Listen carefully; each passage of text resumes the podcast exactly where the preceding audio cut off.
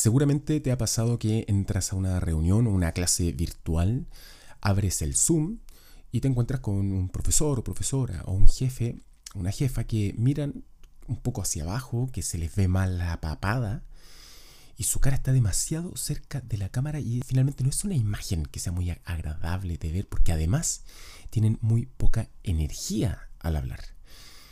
Por favor, haz todo lo posible para evitar eso. Bienvenidas y bienvenidos al capítulo número 5 de Método Divulgación.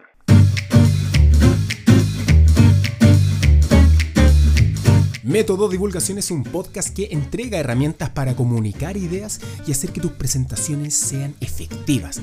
¿Quieres mejorar tu oratoria? Entonces dale, quédate acá, no te vayas. Y recuerda, no es hablar en público, es hablar con el público. Yo soy Cristian, actor, comunicador, profesor y espero poder ayudarte en el maravilloso mundo de la divulgación de ideas. Objetivo de aprendizaje. Conocer y aplicar estrategias para comunicar mejor en la virtualidad. Y bueno, em, ¿por qué estoy haciendo este capítulo? Primero porque he estado en tanta reunión, en tanta charla también que he visto por internet como para saber eh, la comunicación que están aplicando otras y otros profesionales y bueno, em, no es muy bueno, ¿no? ¿no? están haciendo una experiencia al usuario, en este caso a la persona que está al otro lado de la, de la cámara, eh, algo entretenido o algo atractivo, ni siquiera entretenido, ¿no?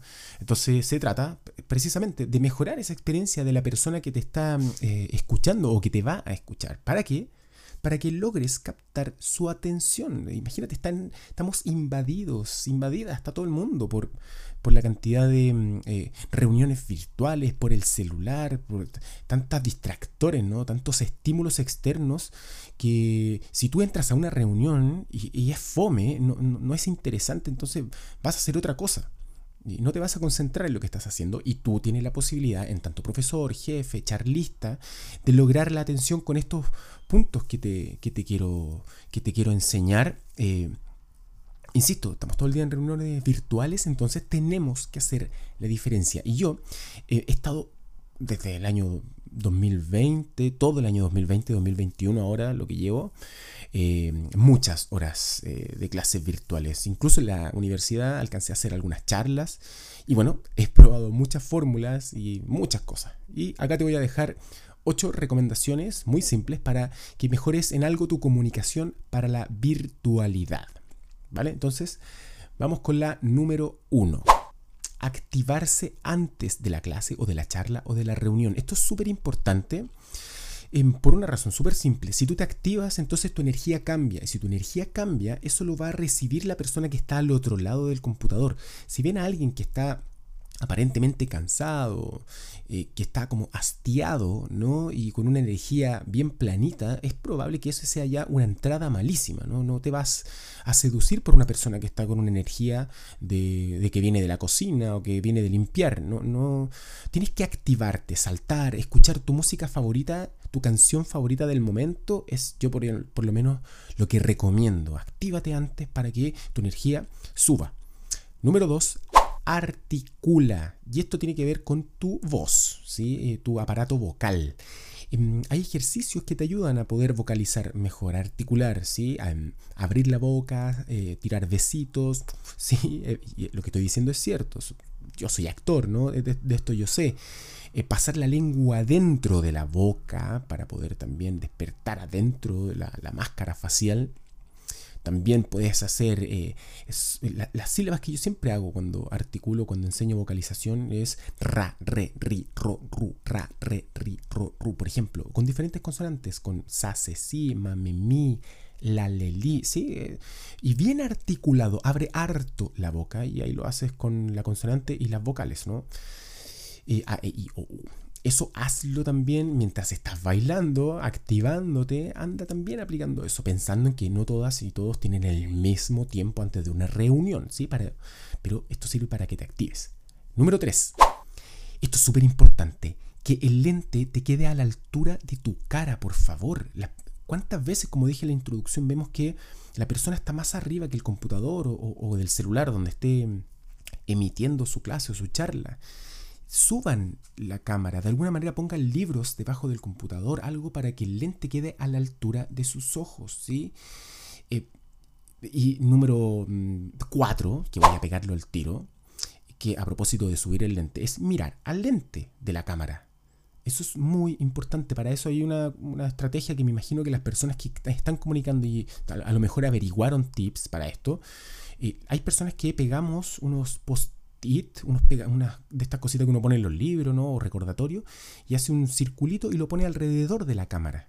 Y eso te da la señal dónde tienes que mirar, porque a veces pasa muy desapercibido de repente el lente y no se ve con claridad. Bueno, hazte una señal bien notoria para que estés mirando ahí, para que la otra persona que está al otro lado sienta que tú le estás hablando a ella. ¿sí? Es algo muy simple, pero que te puede dar grandes beneficios para que lograr captar la atención. Entonces, mira al lente de la cámara.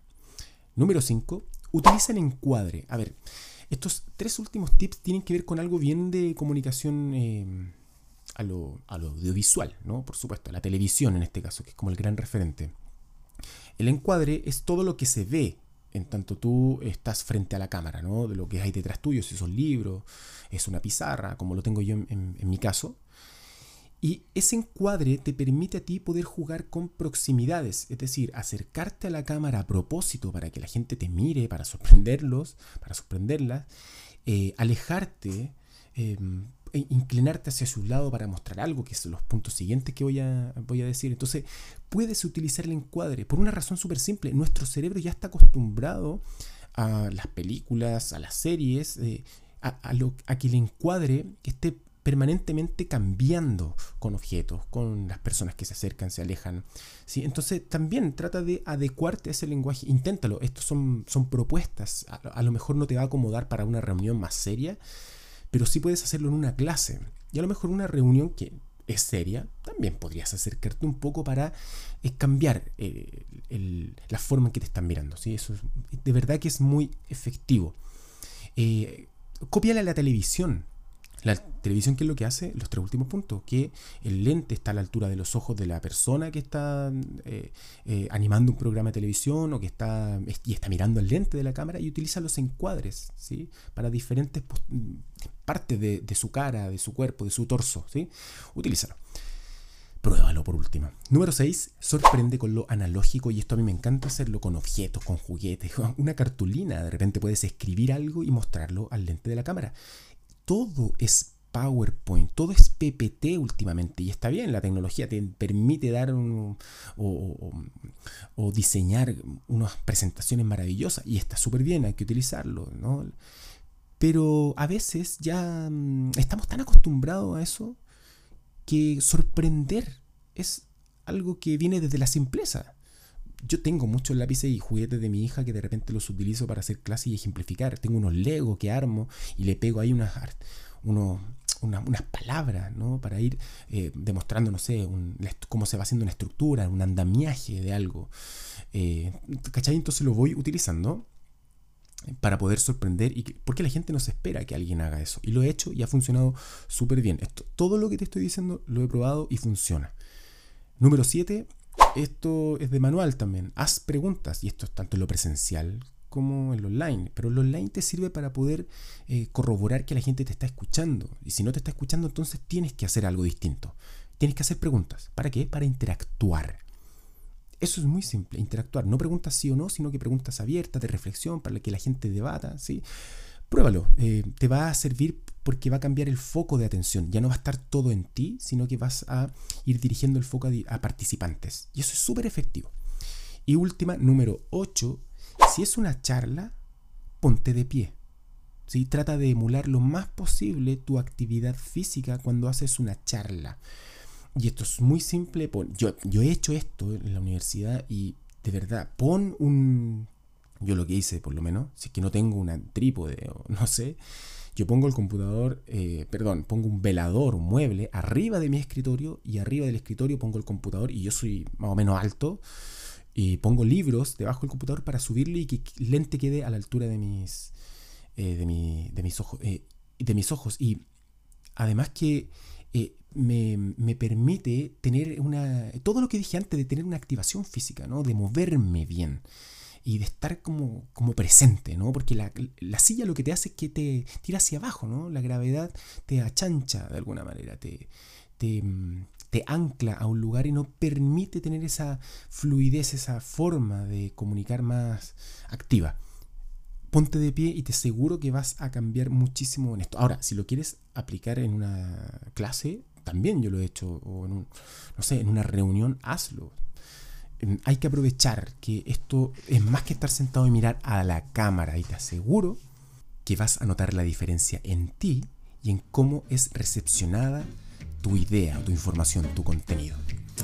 Eso es entonces el capítulo número 5 de Método Divulgación. Soy Cristian y nos pueden encontrar en Instagram como Método Divulgación y en LinkedIn como Cristian Rojas Huesa. Así que nos vemos en el siguiente episodio. Chao.